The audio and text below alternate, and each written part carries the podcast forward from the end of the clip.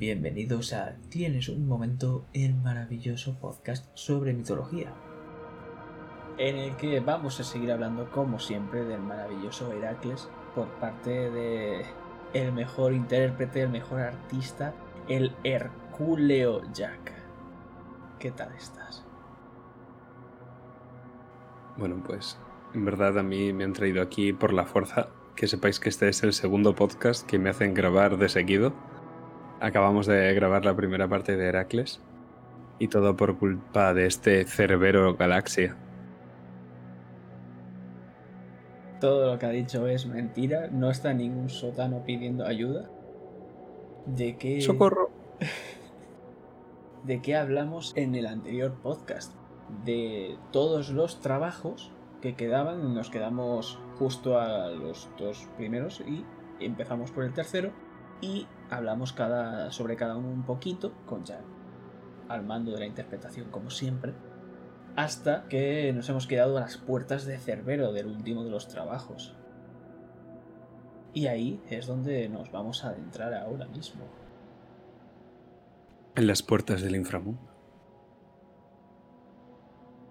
Durante la estancia del bueno de Heracles en el inframundo, se encuentra tanto a Teseo como a Pirito, que estos habían sido apresados por Hades durante el rapto de Perséfone y quedan mágicamente pegados a un banco. Heracles coge a Teseo y literalmente lo arranca del banco, dejando una parte de sus muslos en él. Pero cuando va a hacer lo mismo con Pirito, empieza a temblar el suelo y lo tiene que dejar ahí por la eternidad. Cuando llega hasta Hades, Hades le propone un trato. Si trata amablemente a Cerbero, él se lo puede llevar sin ningún problema, y Heracles así lo hace. He de decir primero sobre esta anécdota de Teseo y de Pirito en, en el inframundo, cuando se los encuentra Heracles, que al final que les rescata es a Teseo, que ya hemos dicho que es esa suerte de sucesor del propio Heracles, y aquí ya vemos donde directamente han interactuado los dos en el mismo mito. Increíble, pero cierto este crossover. Y en cambio, Pirito, por otro lado, simbolizaría un poco más en este relato el rey, el héroe, que va a ser sacrificado. En este caso es dejado en los infiernos, que no se cuenta así en el mito, pero en el fondo es esto, alguien debe ser dejado atrás en los infiernos para que podamos sacar a otro. Esto es algo que se va a repetir bastante, es una constante que cuando alguien queda atrapado en el inframundo, para que alguien salga, otro debe quedarse atrás. Ocurre con Orfeo y Eurídice, aunque no ese es el mensaje del mito, sí que es el mensaje que se puede extraer. Y en otras culturas ocurre también, por ejemplo en la cultura sumeria, en uno de los mitos más antiguos que existen sobre el inframundo, ocurre con la diosa Istar y con la diosa Eresquigal, que es la diosa de los infiernos. La diosa Istar baja a los infiernos para encontrarse con su hermana y demostrar que es más poderosa que ella, y la diosa de los infiernos pues la apresa porque realmente ella en el infierno es más poderosa. El mito es más complejo, solo lo estoy simplificando.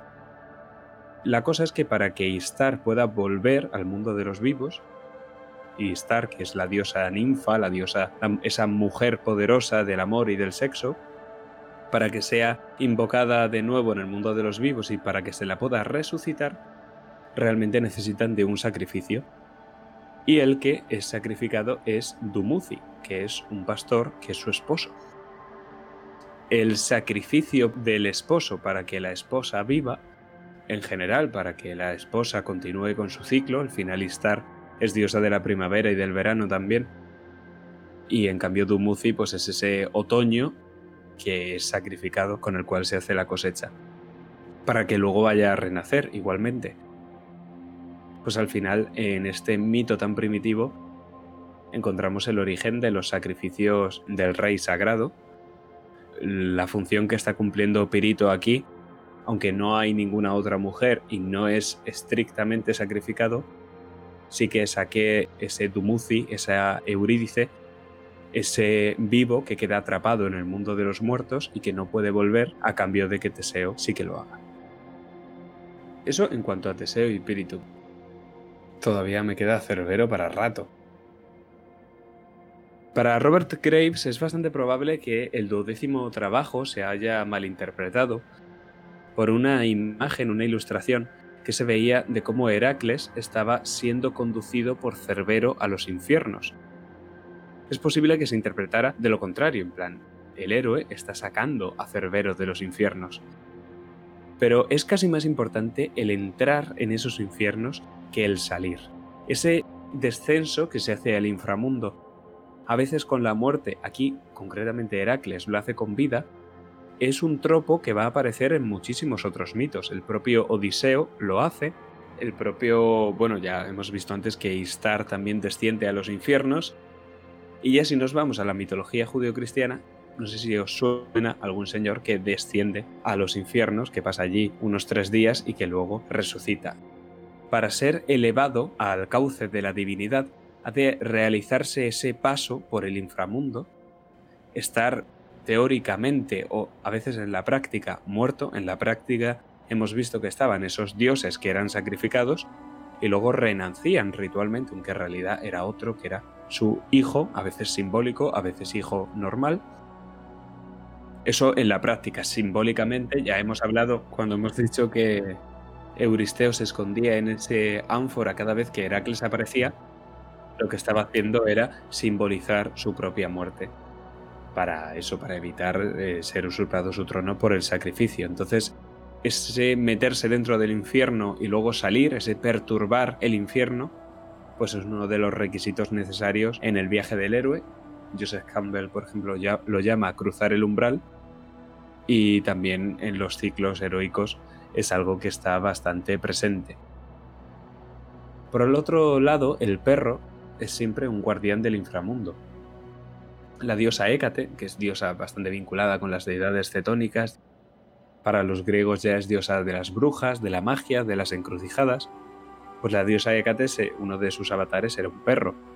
También ocurre con el hermano de Cerbero, el perro Ortro, que tenía dos cabezas, mientras que Cerbero era tricéfalo, simbolizaba ese inframundo, esas puertas del inframundo que podían ser atravesadas y que Heracles condujera el perro fuera del inframundo, condujera ese perro de oro que era ejemplo de la soberanía de la matriarca, era la perra en realidad la que se asociaba a la reina, como también se le asociaba a la diosa Hécate.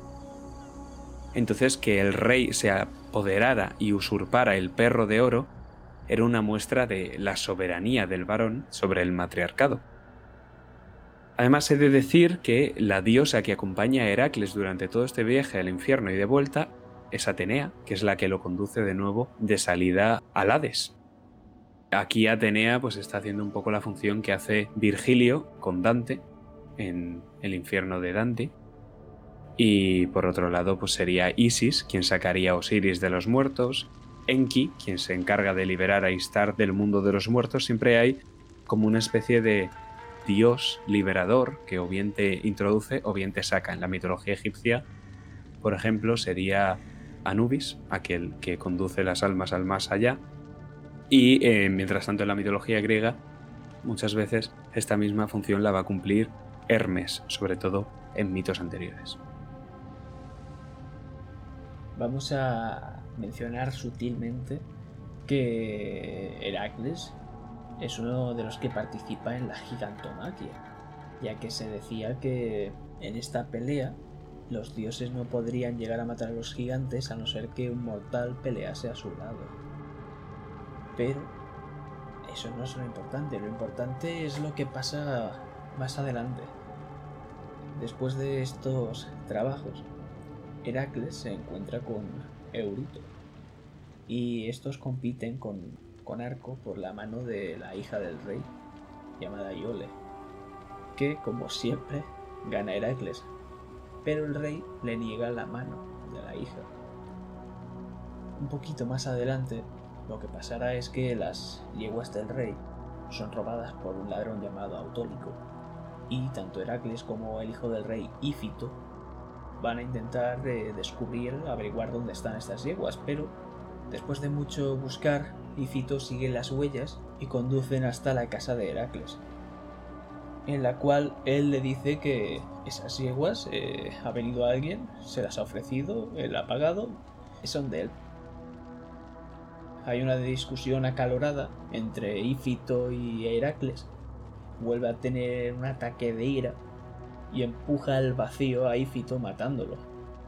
Entonces podemos ver a Heracles cómo vuelve al oráculo en busca de penitencia. Y esta vez el oráculo le dice que debe servir durante tres años a Ónfale, a la reina Ónfale, haciendo que realice trabajos y que se vista con ropas de mujer, para ser humillado por ella. Portar la capa del león de Nemea y la rama de olivo que llevaba el bueno de Heracles. Después veremos cómo, al acabar su esclavitud con la reina Ónfale, se casa con ella y le regala el hacha que vimos de la reina amazona Hipólita. Sí, varias cosas aquí. Eh, en primer lugar, sobre Eurito y Yule. Eh, Yule es esta doncella cuya mano, hija del rey, doncella princesa, recordemos, en este aspecto sería la, doncella que dentro de poco se convertirá en la reina sacerdotisa. Cuando se promete su mano a Heracles y tanto eh, Eurito como Heracles se disputan la mano de esta mujer a una competición con arco, bueno, esto es un tropo que aparece tanto en la mitología griega como en otros, en otros mitos indoeuropeos. Por ejemplo, ocurre, quizás estéis harto ya de oírme y vosotros espectadores también porque no tengáis ni puñetera idea del Mahabharata, pero en la mitología hindú también la mano de Draupadi se disputa con una competición de arco, pero en realidad para la mitología hindú y en general para los indoeuropeos era bastante habitual que esta clase de cosas se decidieran por competiciones de arco, porque es el arco y las flechas la que es el arma principal para los héroes hindúes. La competición, por tanto, de Eurito y de Heracles no era más sino otra de las pruebas rituales para la celebración del matrimonio. Realmente, de nuevo, gana Heracles, al final no se le da la mano porque es el rey, incido, es un tirano, Casi todos los reyes con los que se va a ir encontrando Heracles son tiranos, por eso él los va deponiendo. Recordemos que es ese ciclo, eh, bueno, es esa fuerza renovadora directamente encomendada por los dioses, siempre los dioses le están ayudando, no todos, pero hay uno particularmente que nunca le está ayudando, una más bien, pero en general siempre tiene a los dioses de su parte, lo cual se ve en la gigantomaquia también, de la que ya hablaremos en un podcast posterior. Entonces eso, sobre esta competición con arco, recordar y de nuevo incidir que no es más que un rito matrimonial y que finalmente el que gane en esta competición deportiva, contaba Iván el podcast anterior del pugilato que tiene lugar con el rey de Sicilia. Pues también ese pugilato no es más que se están peleando por el reino, pero en verdad por lo que se están peleando es por la mujer que viene asociada al reino. Es más bien la dote de la reina es el reino porque recordemos estos vestigios matriarcales que todavía están muy presentes dentro de, la mitología heráclida. Hablando de ritos matriarcales primitivísimos, está la figura de Ónfale. Es el mejor ejemplo de cómo un hombre fuerte se convierte en esclavo de una mujer poderosa. Por lo menos era así para los escritores clásicos. Lo que los escritores clásicos obviaban es que realmente, bueno, y vosotros supongo que ya no lo podéis obviar, la mujer en estas culturas matriarcales siempre había estado por encima del hombre. Y el hombre, por tanto, siempre había estado a rebufo de ella, ¿no? Siempre había estado siendo muy inferior a esta reina. Entonces, el hecho de que ella lo humille es un ejemplo de, cómo el matriarcado en este caso es bastante superior. Aquí estamos contando todos los hechos en el podcast como si fuera una línea cronológica. Aquí tener en cuenta que cada mito, por ejemplo, este mito de Onfale es mucho anterior del mito de, yo qué sé, de la Hidra de Lerna, donde ya es el propio Heracles el que las está matando a estas mujeres sacerdotisas. Aquí todavía eh, Heracles, simbolizando la estirpe de los aqueos, todavía está siendo dominado por ella. el hecho de que ella vista su ropa es porque ella es el rey. Es, ella es el, el rex, ella es el basileus, sería en griego. Por eso no es que ella le haya quitado la capa, sino que la capa era suya. Era de ella, porque ella era la que estaba ostentando la autoridad.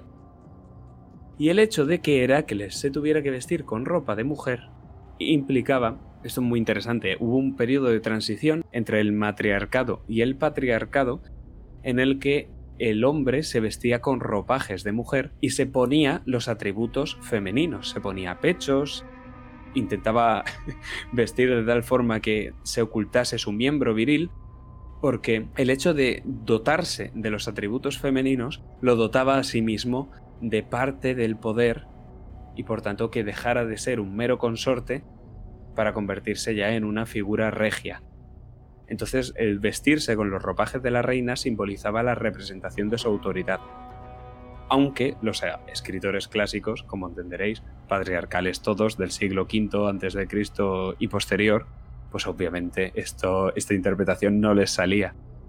Estamos hablando, cuando yo hablo de las culturas matriarcales, tenéis que pensar en el neolítico, más o menos, un periodo un poco posterior. Ya con la edad de los metales cambia un poco la cosa.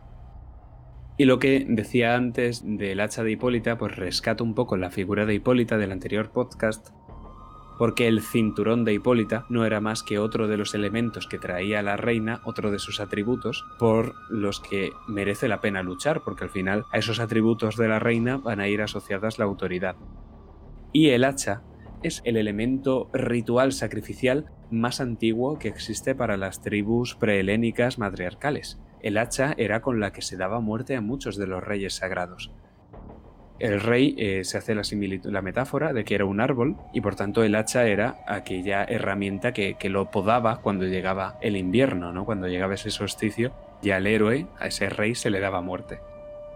Entonces el hacha se asimila a la herramienta de la talla, aquella que renueva el ciclo, y el hacha, recordemos que tenía forma de media luna, por la diosa luna de la que hablábamos, pues va a ser un elemento femenino bastante importante y de ahí que cobre suma importancia que Heracles se lo dé a Ónfale.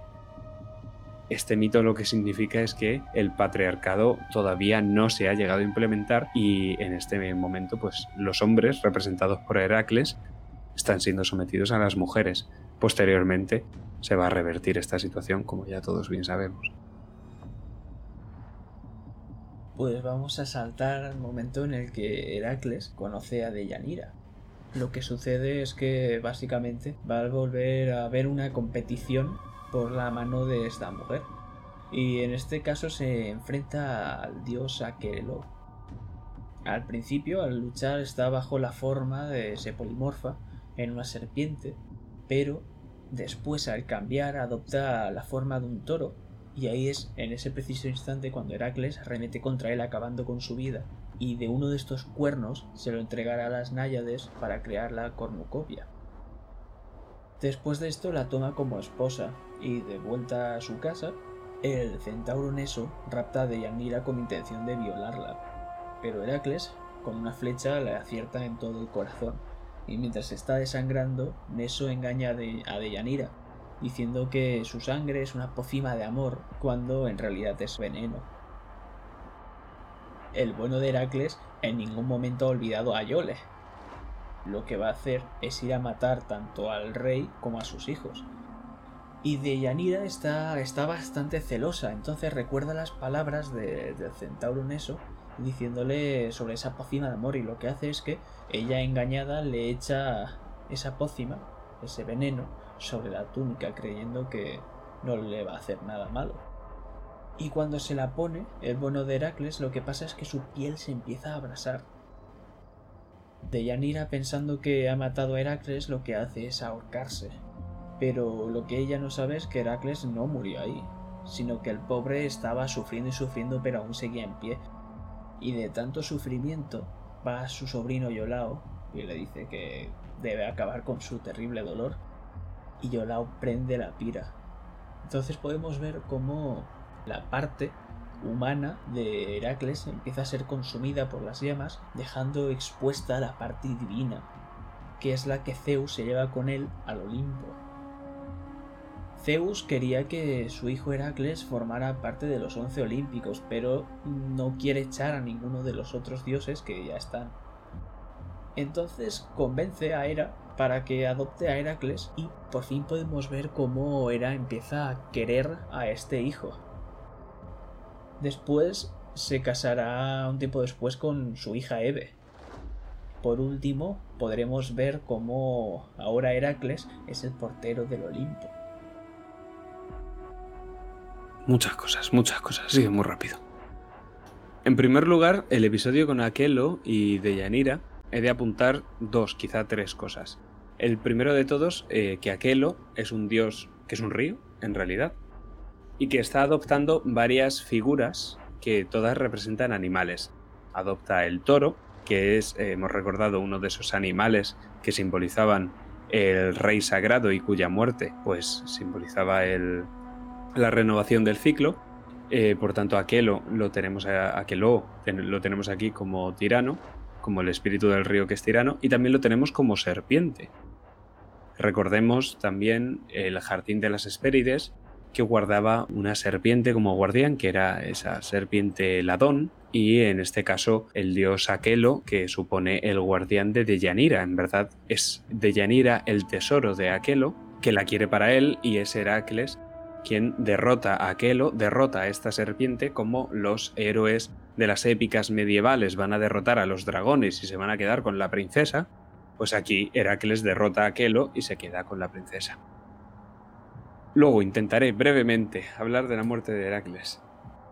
En primer lugar, decir que el fuego en el que Heracles pide ser sacrificado era visto como un elemento sagrado y purificador.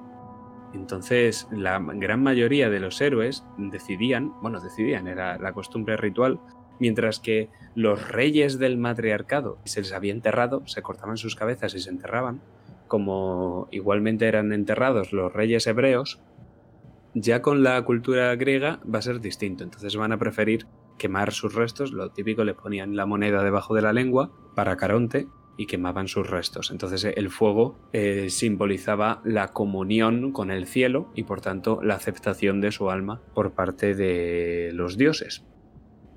Que tampoco estaba siempre el cielo, el paraíso estaba en el cielo. De hecho, normalmente no lo estaba, pero aquí, en este caso con Heracles, precisamente sí que lo va a estar.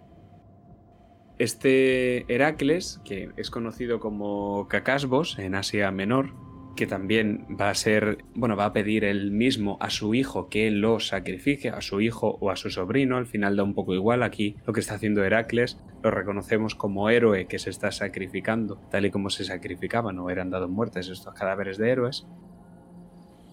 Una cosa que leyéndolo me pareció bastante curioso, que es que mm, Heracles en realidad da un discurso mortuorio en la pira de la hostia. O sea, se tira hablando el cabrón como un montón de tiempo. Y tú, pero señor, por favor, que, te estás deshaciendo, te estamos quemando, vale que seas hijo de Zeus, pero cállate. Y es que en la Iliada los héroes hacen lo mismo. Hay un montón, bueno, no todos, obviamente hay un montón de héroes que tienen unas muertes despiadadas y súper rápidas y no les da tiempo a nada. Hay un pavo que justo desembarca y le cae una flecha y lo mata, o sea, es horrible. Pero los héroes más importantes, como es el caso de Patroclo, de Héctor, de Sarpedón, estos antes de morir siempre dan un discursito. Y Heracles es el primer héroe que da un tremendo discursazo antes de morir, que también se cree que podría formar parte de la tradición ritual del sacrificio del rey sagrado, que justo antes de morir pues daba este discurso. Puede que, que fuera directamente hacia los dioses, una especie de plegaria, antes de ser dado muerte. Además, eh, sobre esta figura de Heracles, he de decir también que el hecho de que lo visten con ese sudario que no se puede quitar, ¿no? Porque es esta capa que, que le está corroyendo y que lo hacen subir a un monte para que sea en el monte donde se ha incinerado, pues esta especie de pasión, pasión con P mayúscula, en la que está subiendo Heracles a este monte mientras lleva aquello que lo está matando en sí mismo, pues a mí me trae también ciertos recuerdos, no sé a vosotros también. Homero, por otro lado, habla de que Heracles existe a la vez como sombra en el Hades y como dios en el Olimpo. Y esto es una cosa importante porque, claro, solo existiría como dios en el Olimpo si hubiera nacido como inmortal, pero como es este semidios hijo de Zeus, pues tiene tanto Va, para los egipcios sería esta parte del alma que iría con el cuerpo, como el Ka, que sería esta parte del alma que no está tan personalizada y que sí que se diluiría, por tanto sí que podríamos entender que acaba siendo parte de, del dios olímpico. También apunta Ovidio, por ejemplo, en la Metamorfosis, que Heracles con su muerte se va a convertir en esta serpiente que ha mudado su piel y se convierte, pues, según las palabras de Ovidio, con toda la majestad de su Padre Divino, un poco identificando que una vez con la muerte del rey, a este rey al que se le había prometido la inmortalidad después de su muerte, recordad eh, lo que hablábamos en el podcast anterior de las manzanas y del jardín de las Hespérides, porque al final Heracles consigue esas manzanas, por tanto consigue la inmortalidad, y esa forma primitiva de representar el alma del rey se hace con la serpiente. Y luego también un dato que me parece bastante curioso, antes de dejar un poco hablar a Iván, es que la tumba de Heracles fue guardada en un secreto que ha pasado a la historia. Bueno, estamos hablando de mitología, por supuesto, pero no hay ningún mito que diga dónde se encuentra la tumba de Heracles. Su tumba fue guardada como secreto, y esto es algo que ya había ocurrido anteriormente, o bueno, que seguirá ocurriendo con otras culturas patriarcales como es la de los hebreos, que en el creciente fértil también, cuando los reyes mueren, van a guardar el secreto de sus tumbas empiezan con Saúl y luego posteriormente pasa con David y tal. No se sabe nunca dónde van a estar enterrados y sabemos que los enterraban porque lo hacían, pero nunca sabemos dónde. Y esto es algo que aparece en el Deuteronomio, concretamente en el 34.6. Pues rescatando un poco el sacrificio de Heracles. Esto me recuerda un poco al, al Sati, digamos, no de la misma manera, de este ritual sacrificial hindú en el que el hombre cuando se moría, la viuda se arrojaba a esta pira con él para servirle en una otra vida, que pudiese servirle mejor que en el mundo material, digamos. Y es un poquito lo que pasa con Deyanira cuando se ahorca. No ha cuidado a su, a su marido bien, por su culpa se ha muerto, entre muchas comillas, y lo que hace es ahorcarse para poder seguir cumpliendo su papel de esposa en su siguiente vida, mucho mejor de lo que ha hecho. Y no sé si tienes algo más que añadir. No, que sí, que sí, que esto es un vestigio propiamente patriarcal, total, el hecho de que el marido se ha muerto, ahora vamos a matar a la mujer. Obviamente el matriarcado no era así, era el marido se ha muerto ya porque lo he matado yo. Y luego se seguía al siguiente rey pero el hecho ya lo empiezan los arios ¿no? en la India cuando empiezan a sacrificar a estas mujeres. Una cosa es sacrificarlas solas y otra cosa por, por lo que fuera. Y ya el hecho de las sati es como, bueno, vamos a sacrificarlas porque se ha muerto el marido y ya que al marido también lo incineramos, porque se me olvidó comentarlo, pero también era común en la tradición hindú y de hecho se sigue incinerando a todos los cadáveres, pues ya de paso incineramos viva a la mujer que sea. Al final lo que representa es el sacrificio femenino, que no me cansaré de decirlo, pero el matriarcado no lo aceptó nunca en ningún momento y ya se nota cuando veis un sacrificio femenino en alguna historia, aquí ya decís, bueno, esto ya es patriarcado. Lo podéis decir, yo os dejo. Pues con esta última aportación acabamos el podcast de hoy. Hablaremos, como siempre, mucho más del bueno de Heracles porque siempre hay algo de lo que sacar de este buen hombre con todas sus hazañas y, y sus historias que tiene tan interesantes. Pero eso lo dejaremos para otro podcast. Espero que hayáis disfrutado. Nos veremos a la próxima. Y como siempre es un tremendo placer tener a Jack con nosotros. Igualmente, la verdad es que para mí es lo mismo, es un tremendo placer hablar de mitología y estar en tan buena compañía. Un saludo. Adiós.